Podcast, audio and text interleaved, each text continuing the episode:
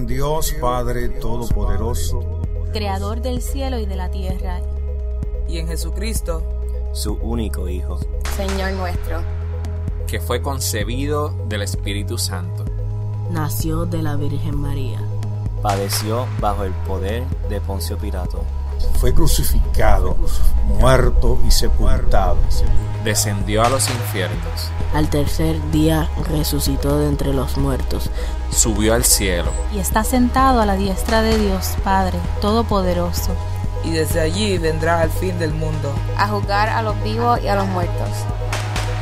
Creo en el Espíritu Santo, la Santa Iglesia Universal, la comunión de los santos, El perdón de los pecados, la resurrección de la carne, y la vida perdurable.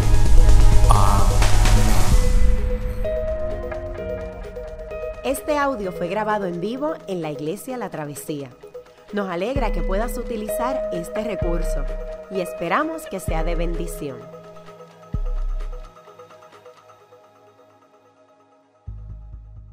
La palabra de hoy se encuentra en el libro de Deuteronomio, capítulo 32, versículos del 1 al 6. Y así dice la palabra de Dios. Escuchen cielos y hablaré. Oye tierra las palabras de mi boca. Que caiga mi enseñanza como lluvia y desciendan mis palabras como rocío, como aguacero sobre el pasto nuevo, como lluvia abundante sobre plantas tiernas. Proclamaré el nombre del Señor. Alaben la grandeza de nuestro Dios. Él es la roca. Sus obras son perfectas y todos sus caminos son justos. Dios es fiel, no practica la injusticia. Él es recto y justo. Actuaron contra él de manera corrupta. Para vergüenza de ellos ya no son sus hijos. Son una generación torcida y perversa. Y así le pagas al Señor, pueblo tonto y necio. ¿Acaso no es tu Padre, tu Creador, el que te hizo y te formó? Pues buenos días, me llamo Ronnie, eh, me alegra estar con ustedes hoy. La, semana pasada empezamos una nueva serie llamada Creemos, en la que estamos estudiando, este, estamos estudiando el credo de los apóstoles a fin de permitirle moldear nuestra fe. Ahora, al empezar quiero aclarar algo. Eh, si te criaste en una tradición litúrgica, eh, o católica o luterana, qué sé yo, eh, tal vez esto se sienta cómodo. Pero si te criaste en una tradición más bautista o pentecostal, se debe sentir raro usar un credo. Y hay peligros en ambos lados. Eh, por un lado, queremos ser sumamente claros, no creemos en conjuros ni en mantras. Al recitar o memorizar este credo, no te vuelves mágicamente cristiano. No somos supersticiosos. Para ser cristiano tienes que arrepentirte personalmente y someterte al Dios trino que se encuentra en el credo. Por otro lado, eh, rehusarte uh, a usar este credo para organizar tu comprensión de Dios puede ser sumamente problemático. Hay gente que rechaza los credos y en vez de eso usan versículos bíblicos para desarrollar su religión. ¿Saben, quiénes, uh, ¿Saben quiénes hacen esto? Los mita, los testigos de Jehová, los mormones. Incluso hay un movimiento en el oeste de la isla que se llama Raíces Hebreicas, algo así. Y todos esos grupos usan versículos de la Biblia y no son cristianos, son sectas. Entonces, ¿cómo es posible si están usando la Biblia y hablan de Jesús? ¿Cómo es posible? No basta solo con citar la Biblia, tienes que entender cómo encajan los versos unos con otros en la Biblia. Si no, puedes hacer que la Biblia diga lo que tú quieras. El credo de los apóstoles nos ayuda a entender la coherencia de la Biblia. Ahora, permítanme aclarar algo. E, el credo de los apóstoles, a pesar de ser muy bonito, eh, no tiene autoridad en sí mismo. La autoridad del credo se deriva de la Biblia. La autoridad del credo se desprende de la Biblia. Piénsalo así. ¿Viste la luna anoche? Eh, estaba hermosa. Pero ¿saben qué? La luna no genera su propia luz ni calor. En la oscuridad del cielo nocturno, la luna refleja la luz y el calor ¿qué? del sol. Y eso es lo que sucede con el credo de los apóstoles. La luz y el calor que sentimos del credo es sencillamente un reflejo de su fuente, la Biblia misma. ¿Tiene sentido? Nuestra autoridad siempre es la Biblia. Habiendo dicho eso, el credo de los apóstoles sí nos permite crecer de manera saludable y equilibrada asegura que la identidad de nuestra iglesia se mantenga firmemente centrada en Dios Trino y en sus propósitos para el mundo, para este mundo. Y al permitir que este credo moldee nuestra espiritualidad, aprendemos que le pertenecemos a la Santa Iglesia Universal, a veces una forma antigua de decirlo, la Santa Iglesia Católica. Y la iglesia es más grande que la travesía. Tu fe no empezó contigo. Tú y yo hemos sido tejidos en algo mayor que nosotros y nos hace mucho más fuerte que si nos quedáramos solos. Recitar y creer este credo nos recuerda que somos parte de algo muy antiguo. Y esto es muy importante para mí. escuchen, si la travesía dejara de existir mañana, yo quisiera pensar que cada uno de ustedes son lo suficientemente maduros en Cristo como para buscar día y noche hasta unirse a una nueva iglesia. Quiero que estén convencidos de que ser cristiano sin involucrarse profundamente en una iglesia es pura desobediencia y una ofensa a Dios. ¿Por qué? Cristo murió por la iglesia. No me importa si no te gusta la música, no me importa si la predicación no es eh, inspiradora. Quiero que te amarres a la iglesia. Quiero que le enseñes a tus hijos a encontrar su identidad como cristianos dentro de la novia de Cristo, la iglesia. Tristemente, nuestro cristianismo no es saludable ni equilibrado. Leí una encuesta que demuestra que la mayoría de los evangélicos creen que adorar a solas es igual de válido que adorar en la iglesia. Tal vez algunos de ustedes crean esto. Es una de las mentiras más grandes que Satanás ha promovido en nuestra cultura individualista occidental.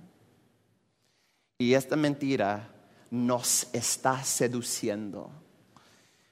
Justo el fin de semana pasado en Huntsville, Alabama, donde estuve, uh, una mujer me contó que se fue de la iglesia, pero que todavía asiste a un estudio bíblico y yo le dije que dejara de ir al estudio bíblico y que empezara a ir a la iglesia. Y ella se espantó. Y yo le pregunté con mucha compasión, ¿ok? No como un profeta. Pero yo le pregunté, ¿qué crees que estás aprendiendo cuando haces tu estudio bíblico? La Biblia entera se trata de cómo participar en el pueblo de Dios, la iglesia. Desde Génesis hasta Apocalipsis, la Biblia instruye al pueblo de Dios sobre quién es Dios y cómo relacionarse con el mundo que Él creó. Piénsalo así. A los refugiados sirios cristianos les encantaría tener una iglesia a la que pudieran asistir en paz, donde pudieran llevar sus ofrendas, donde pudieran servir. Ellos anhelan estar unidos a una comunidad. Durante milenios, en todos los continentes y en todas las lenguas, los cristianos han adorado juntos en el Día del Señor como un acto de fe e identidad. A través de la historia no había PowerPoint, ni programas, ni instrumentos musicales, ni aire acondicionado, ni cuidado de niños. Y todavía hoy hay gente que está dispuesto a caminar 20 millas para no separarse de esta comunidad antigua llamada la iglesia. Están desesperados por participar. Y, tú y yo acá preguntándonos si podemos sacar un tiempito de nuestras agendas para esto. Quiero que este credo haga eco en tu corazón de la importancia de la iglesia como una comunidad que testifica del Dios Trino. Quiero que te sientas totalmente insatisfecho espiritualmente si no participas de manera dinámica en la iglesia. Somos un pueblo histórico. Somos un pueblo global. Somos un pueblo que testifica del reino de Dios en este mundo. Juntos rechazamos las narrativas de materialismo e individualismo y juntos, a través de la fe y la participación, abrazamos el mundo que la Biblia, visualiza mediante su iglesia. Mi oración es que estudiar el credo nos ayuda a recordar de dónde venimos. El credo articula y trae claridad a nuestras creencias y también nos une a millones de cristianos que han jurado lealtad a Cristo mediante la fe recitando este credo. Cristiano, creyente, ¿qué, es, eh, ¿qué, qué crees tú? Esto es lo que yo creo. Algunas personas las han matado, a algunas personas las han matado mientras recitaban este credo. Es valioso. Nos une unos a otros y nos une a algo mucho mayor que nosotros mismos. Este credo ha, ha reflejado luz y calor durante siglos. Cuando las iglesias dejamos de usarlo, mostramos nuestra arrogancia. Quiero que entiendan en lo profundo de su alma cuán grande es esto en lo que estamos involucrados. Yo les voy a enseñar durante este semestre el credo. Padres, ¿qué, qué creen si ustedes toman liderazgo, enseñarle a sus hijos este credo durante el semestre? Pues esta mañana estoy examinando la primera parte del credo. credo. Creo en Dios Padre Todopoderoso, Creador del cielo y de la tierra. El credo eh, intenta concretar de manera concisa los patrones grandes de la Biblia, así que no puedo decir todo ah, de lo que se puede decir acerca de Dios, pero cuando el credo intenta describir a Dios, usa dos descriptores y funcionan juntos. Dice, creo en Dios. ¿Quién es Dios? Padre, creador. En un sentido muy importante, estas dos descripciones dicen lo mismo. Y, y me explico. Un padre es una persona que le da existencia a alguien más. Obviamente, en términos humanos, un padre no puede hacer esto por sí solo. Ese se llama un hermaphrodite. No hay hermaphrodites. Este, um, ¿cómo se dice eso en español? Hermafrodita. That's a weird word. ¿Por qué estoy diciendo esa palabra durante una ser- un sermón? All right. Pero, um, pero así es que cómo funciona el lenguaje de la analogía, padre. un padre da existencia. Así, por ejemplo, en Éxodo 4, Dios le dice a Moisés que vaya al faraón y le diga lo siguiente. Dice, entonces tú le dirás de mi parte al faraón, Israel es mi primogénito, mi primer hijo. Ya te he dicho que dejes ir a mi hijo para que me rinda culto. Dios es el Padre de Israel en el sentido de que Él los formó, Él los escogió, Él los creó, los formó como pueblo. Él les dio existencia. ¿no? Y de esta manera el lenguaje analógico de Dios como Padre coopera con la descripción de Dios como el creador del cielo y de la tierra. Dios le dio la existencia al orden creado. Ahora, el hecho de que estos dos títulos de Dios, Padre, Creador, están juntos intencionalmente nos ayudará a entender por qué esto es tan significativo. Hay dos implicaciones de estos títulos que voy a explorar en el tiempo que nos queda. Y primero, uh, he aquí el bosquejo. Dios como fuente de valor y segundo, Dios como fuente de autoridad. ¿Okay? Empecemos por Dios como fuente de valor. Como mencioné antes, hay muchos textos que podría haber usado, pero volvamos a nuestro pasaje de Deuteronomio 32 porque combina los conceptos de Padre y Creador. Este texto se conoce como el Cántico de Moisés. Primero, Moisés celebra la belleza y perfección de Dios. Y mira lo que pasa después.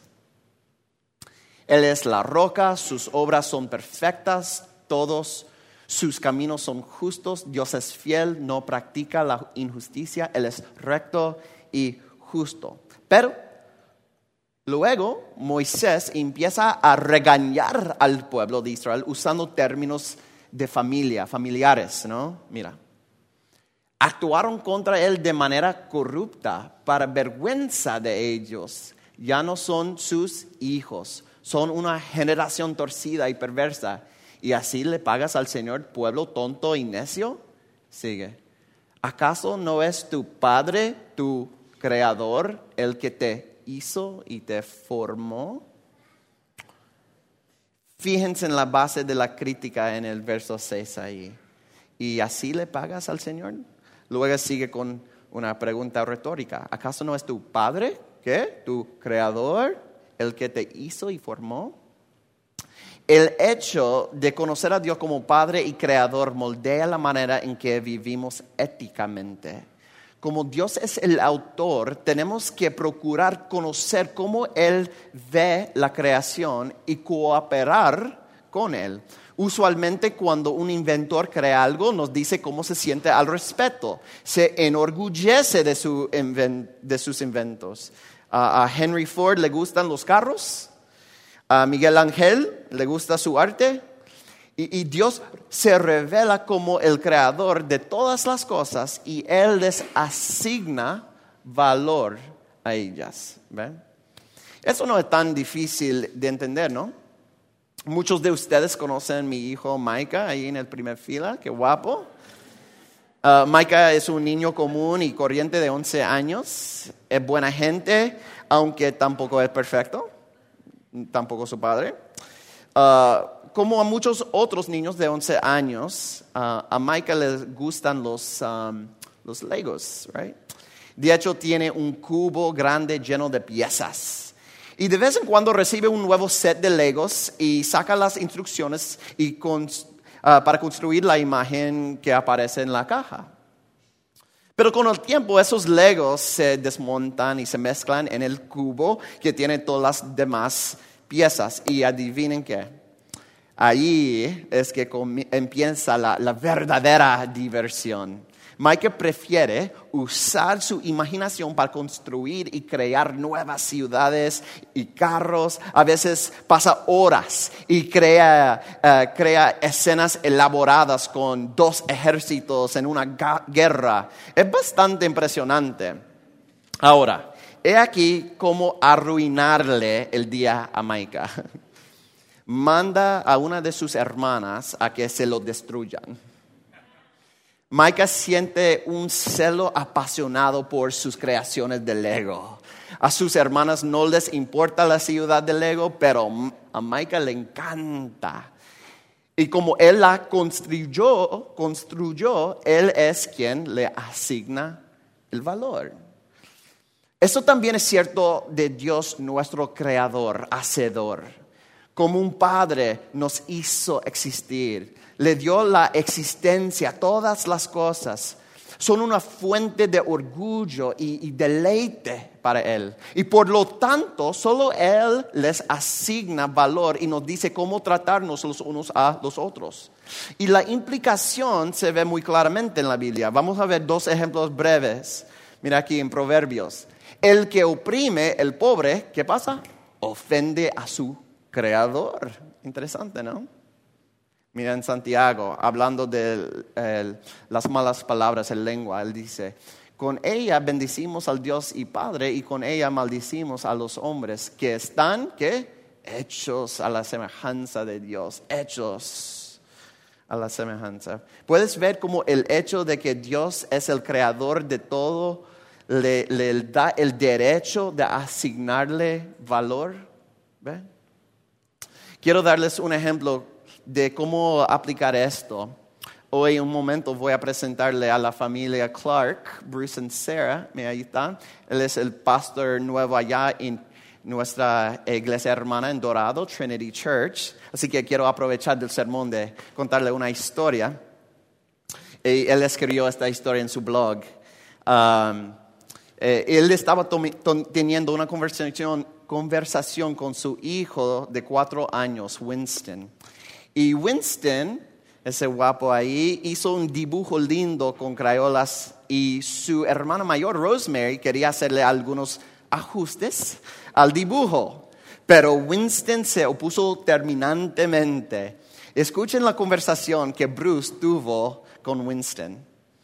Arrodillado al lado de la cama de Winston esa noche, Bruce le preguntó, Winston, ¿por qué no podía Rosemary coger tu dibujo y hacerle lo que ella quería? Porque es mío. ¿Ah? Es verdad, es tuyo. ¿Por qué es tuyo? Hmm. Porque yo lo hice. Wow. Y eso significa que tú puedes decirle a ella qué hacer con él. Él asintió con la cabeza porque el dedo estaba, estaba chupando el dedo. Right? Y Winston, Bruce continuó. Eh, eh, ¿quién te hizo? De hecho, ¿quién me hizo a mí y a mami, a Rosemary, a Lydia, a Julian y a tú, a ti? Dios, exacto. ¿Hay alguien a quien Dios no haya creado? Y dijo, con, dijo no con la cabeza así, con el dedo todavía. Así es, Así es, Él hizo a todo tipo de personas, niños y niñas, bebés y abuelos, gente de todo color de piel, eh, de pelo, de ojos, a la gente que tiene mucho dinero, a los que tienen poquito, gente inteligente y gente no tan inteligente, gente fuerte, gente que no está tan fuerte. Asintió con la cabeza. Entonces, ¿quién puede decidir cuánto valen las personas y cómo debemos tratarlas? y sonrió porque la pregunta era muy fácil. Dios, ¿recuerdas que esta mañana te molestaste cuando Rosemary trató de hacer lo que ella quería con tu dibujo? Al asentir, él continuó, ¿qué crees que hace Dios cuando ve que tú o yo o cualquier persona hacemos lo que nosotros queremos con las personas que Él creó? Tú sabes, quizás diciéndole palabras feas o, tratando mal a los demás. Y para esto se detuvo de sacar el dedo de la boca y él dijo, se molesta, se molesta mucho. Pero es justo que Dios se moleste mucho, preguntó Bruce. Winston asintió y explicó, sí, Dios hizo a las personas y él piensa que las personas son especiales Ok, ok, Bruce dijo. Pero si decimos que Dios no se molesta tanto, de hecho, supongamos que Él no se molestara en lo absoluto cuando, por ejemplo, una persona mata a otra. ¿Qué nos diría eso sobre cuánto le importa a Él la gente que Él hizo?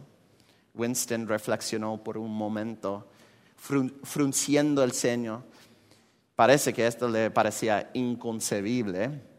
Pero papi, él sí se molesta porque a él sí le importa mucho, papi. Ok, ahora vamos a imaginarnos, solo por un momento, que Dios no fuera real, que fuera un invento nuestro. ¿Cómo sabríamos cómo tratar a los demás? ¿Cómo sabríamos que ellos son especiales o que no lo son? Lo pensó por unos segundos, sonrió y escogió los hombres, hombros un rato. No sé. Yo tampoco lo sé, chico. Todavía no he averiguado eso. No estoy seguro de que haya una respuesta a eso. Ahora, Winston, ¿quién nos enseña la manera correcta de tratar a los demás? Jesús. Cuando estaba en la tierra, Él amaba a la gente de verdad, a todo tipo de persona. Pues tanto la Biblia como el credo de los apóstoles como Winston nos ayudan a entender a Dios como un creador. Él le dio la existencia a todas las cosas, lo, lo cual implica que Él les asigna su valor. Y esto cambia nuestra manera de criar, no engreímos ni maltratamos nuestros niños, eso cambia nuestra visión del medio ambiente porque, porque Dios lo hizo y tenemos que cuidarlo, eso cambia nuestra visión de los pobres en nuestras comunidades, tienen dignidad, eso cambia nuestros trabajos. No, nos vemos como cuidadores, administradores eh, del mundo de Dios en todos los sectores. Esto es fundamental para ser cristiano. Dios no es parte de la creación, Él es quien creó el cielo y la tierra, lo cual significa que cada mínimo rincón del universo le pertenece. Sabiendo esto, los cristianos cultivamos una profunda sumisión a Dios al tratar al mundo y a los demás con un profundo respeto y dignidad. Él les asigna su valor. Y esto me lleva a una segunda implicación que está relacionada con la primera. Dios no solo asigna valor, sino también es fuente de autoridad. Ahora bien, esa autoridad tiene dos uh, vertientes. Por un lado, tenemos una autoridad implícita sobre algo si lo hemos creado. Eso se celebra en el Salmo 24, por ejemplo, mira aquí. Del Señor es la tierra y todo cuanto hay en ella, el mundo y cuantos los habitan, porque Él las que afirmó sobre los mares, la estableció sobre los ríos. El salmista celebra que todo en la tierra le pertenece al Señor. En este caso, la autoridad se define en términos de quién es el jefe, ¿no? Y esto es importante, pero le falta algo. La visión de autoridad bíblica es mucho más sofisticada. La autoridad bíblica también impl implica ser una autoridad sobre algo. Es como ser un experto en un tema en particular. Esto habla de la autoridad en términos de la eh, pericia, una palabra de domingo que eh, Gisela me enseñó, o uh, el expertise, un buen puertorriqueño, right? El expertise. Ojo, esa es una palabra en inglés, expertise. Por ejemplo, en el libro de Job, él está desesperado y él empieza a cuestionar y dudar que Dios sepa lo que está haciendo. Y esto provoca la ira de Dios. Y el Señor dice, él le respondió a Job, ¿quién es este que oscurece mi consejo con palabras carentes de sentido? Prepárate a hacerme frente. Yo voy a interrogarte y tú me responderás. ¿Dónde estabas tú cuando puse las bases de la tierra? Dímelo si de veras sabes tanto.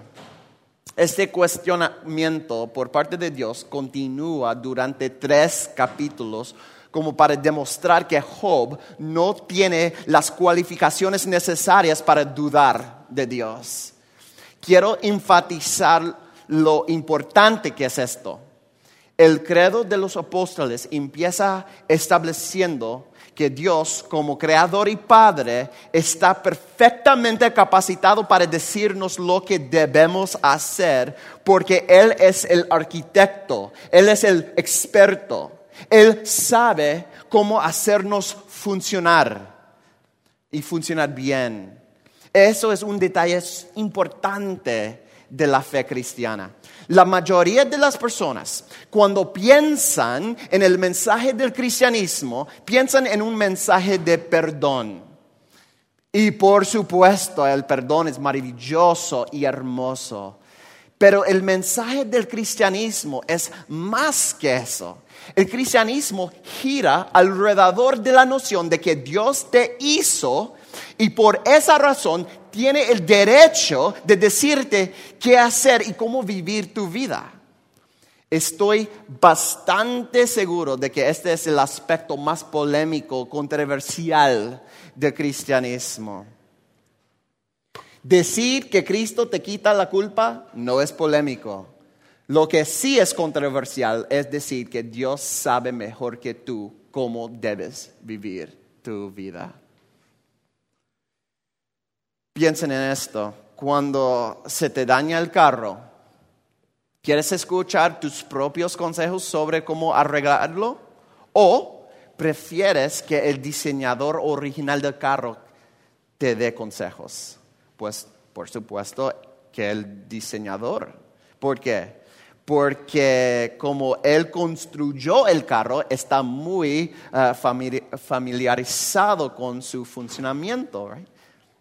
Es fundamental en el mensaje del cristianismo entender que Dios nos hizo y como tal debemos escucharlo. Él es un experto en nuestra vida. Él sabe cómo funciona el sexo, sabe cómo funciona el matrimonio, sabe cómo funciona la crianza de los hijos, Él sabe cómo nuestros cuerpos deberían interactuar con la comida y el alcohol, Él sabe cómo opera el perdón, Él sabe cómo debemos relacionarnos con el dinero. ¿Quieres saber cómo experimentar seguridad en tu caminar con Cristo? Diga esto, Dios, Dios, dime qué hacer toma el control. Dime cómo vivir mi vida. Tú lo sabes mejor que yo. Te doy la autoridad para decirme cómo vivir mi vida. ¿Por qué? Porque tú eres experto en cómo fui yo creado. Lo más sabio que podemos hacer es consultarle a Dios cómo vivir nuestra vida y luego someternos a Él. Esto no es meramente obediencia, sino sabiduría. Es sabio obedecer al Señor. Esa línea de argumentación es la parte más contracultural del cristianismo nuestro mundo nos ha convencido sistemáticamente a pensar en nosotros mismos como el máximo referente de autoridad. Y luego procuramos que las leyes del gobierno codifiquen esa autoridad propia. En casi todas las conversaciones sobre los derechos, en todos los ámbitos, hay un lema que dice algo así. Es mi cuerpo, es mi vida, es mi dinero, por lo tanto yo hago con él lo que yo quiera. ¿eh? Los cristianos siempre han estado en desacuerdo con esa mentalidad. Déjenme demostrar cómo se manifiesta esta cosmovisión en la manera en, que hablamos unos a otros y nos damos consejos. Y voy a coger prestada la lógica del doctor Alan Noble, eh, un profesor um, en los estados en Oklahoma. ¿Alguna vez um, has oído a alguien decir, sé tú, solo sé tú, sé tú mismo? Algo así. Decirle a la gente que sean ellos mismos es tremendo consejo hasta que alguien intenta seguirlo. Trata de ser, trata, trata de ser el verdadero tú, el yo auténtico que te define de verdad. ¿Dónde encuentras esa versión de ti mismo? ¿Cómo sabes si la encontraste? ¿Cómo sabes si estás siendo fiel a ti mismo? ¿Cómo? Y si toda esa forma de pensar es solo un mito? ¿Y, si no nos hace mejores personas? ¿Y si nos vuelve más ensimismados? Este es el mito cultural. Escuche, este es el mito, aquí el mito cultural. Que tú tienes una identidad especial, única y específica llamada tu verdadero yo. Y que está enterrada dentro de ti y restringida por insegur- inseguridades y opciones culturales primitivas y constructos sociales. Y si pudieras liberarte de esas cosas, el verdadero tú podría salir. Escuchen muy bien, y yo les digo con mucha compasión, no hay un verdadero tú escondido en tu interior esperando ser recordado. La persona que eres está constantemente en movimiento y va cambiando por un millón de factores distintos. La verdad es esta, jamás en mi vida he sido alguien que no sea yo mismo. Claro, hay partes de mí que se han mantenido bastante estables durante mi vida, pero ninguna de ellas es lo suficientemente buena a nivel moral como para ser el verdadero yo. Pero si te acercas a tu identidad creyendo que hay un tú ideal escondido dentro de ti, de seguro que si te esfuerzas vas a encontrar algo. El problema es que la versión de ti que te encuentres, encuentres en realidad será mayormente un producto de quien tú quieres ser. Y esto nos lleva a nuestro problema. Podemos nosotros confiar en nosotros mismos, es decir, en nuestras intuiciones internas, para saber cómo vivir y quiénes ser?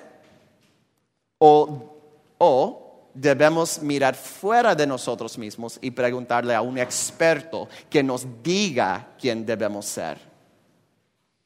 En el centro del cristianismo se encuentra la convicción de que Dios es nuestro hacedor y diseñador y que por ende debemos consultarlo y confiar en Él para todo. Él debería ser la autoridad más prominente en nuestra vida. Y, le digo a mi hijo, yo, me, yo siempre le digo a mi hijo Maika cómo vivir su vida. ¿Verdad, Maika? Yo le digo cómo vivir su vida. ¿Saben por qué? Porque yo sé más que Maika. Disculpa. Pero yo sé más que Maika. Yo conozco a Maika mejor que lo que él mismo se conoce. Y si eso es cierto en el caso de mi hijo de 11 años y yo, ¿cuánto más cierto será entre Dios y yo y Dios y tú? Cada vez que recites este credo, quiero que preguntes, Dios, creador mío, ¿cómo debo vivir mi vida? Dime una cosa que quieres que cambie. Creo que sabes más que yo. All right, permítame rápidamente resumir y concluir este sermón. El credo dice, creo en Dios. ¿Qué clase de Dios, qué clase de Dios es Él? Padre Todopoderoso, Creador. En estos dos títulos juntos tienen un significado importante porque ambos hablan de darle existencia a algo. ¿Y a qué le dio existencia? Dios es el creador del cielo y de la tierra, a absolutamente todo, tanto visible como invisible. No existe nada que Él no haya creado, lo cual significa que Él es su fuente de valor y Él es su fuente de autoridad. Ahora, hay una palabra sobre la cual no he abundado Es la palabra todopoderoso. Ahora, la palabra en el griego, en el credo, es así, panto, uh, pantocrator. All right? Pantocrator. Y habla sobre la fuerza de Dios. Es decir, que su poder no está limitado por nada fuera de su propio carácter. Él tiene la habilidad de cumplir sus propósitos. No hay burocracia con Dios. Dios siempre obra para cumplir sus intenciones. Y no hay ni, ni una sola molécula en el universo que, no, que, que- puede impedirlo o frustrar sus propósitos. Gracias al poder, al poder ilimitado de Dios podemos tener una confianza ilimitada en Él. Y esta palabra griega es interesante. La, Bi- la Biblia se rehúsa a pensar en el poder de Dios de manera abstracta. Esto no es un dogma frío. Prácticamente todas las veces que se usa esta palabra en el Antiguo Testamento se traduce así. He aquí un ejemplo. Jehová de los ejércitos. Es decir, Jehová el que tiene todos los recursos, todo a su disposición, algo así. Ahora, ¿por qué los traductores lo hacen así? Porque el poder de Dios se entiende mejor en el contexto de su interacción con nosotros, su pueblo, o para nosotros.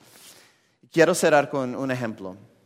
En la vida de Jesús, Él mostró un poder increíble. Y gracias por su paciencia, un poco extenso aquí. Déjame terminar aquí.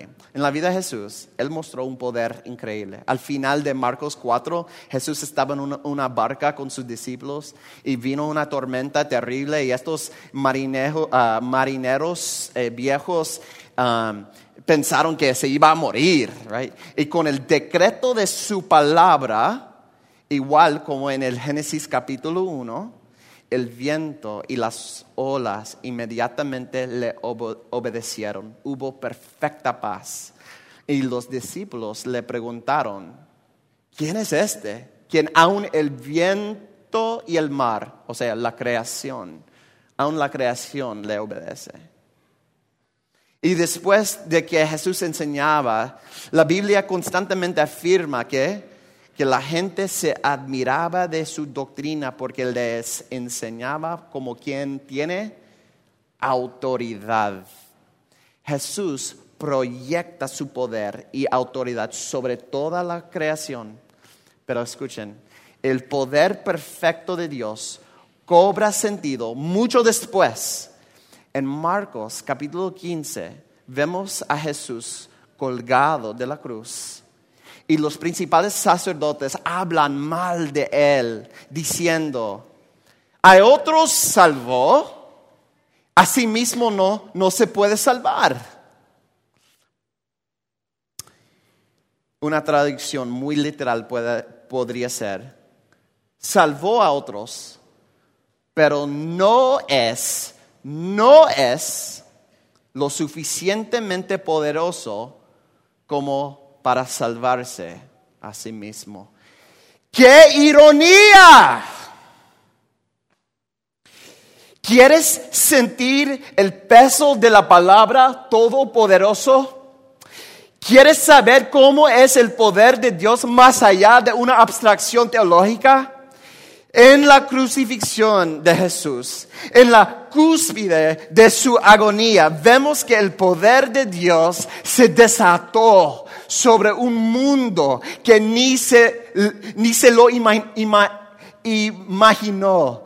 Dios es el Todopoderoso y vemos ese poder encarnado en la cruz donde Él rescata y, redime y, y- y purifica un pueblo para sí, volviéndonos, volviéndose débil y frágil. El poder de Dios no es político ni coercitivo, es redentor. Y la semana que viene vamos a aprender más sobre cómo, cómo conocer a este Dios todopoderoso a través de Jesucristo, el segundo renglón. Amén. Qué bueno que pudiste escuchar esta grabación. ¿Qué tal si la compartes con otros? Recuerda que hay muchos más recursos en nuestra página latravesía.org, donde también puedes realizar un donativo. Dios te bendiga.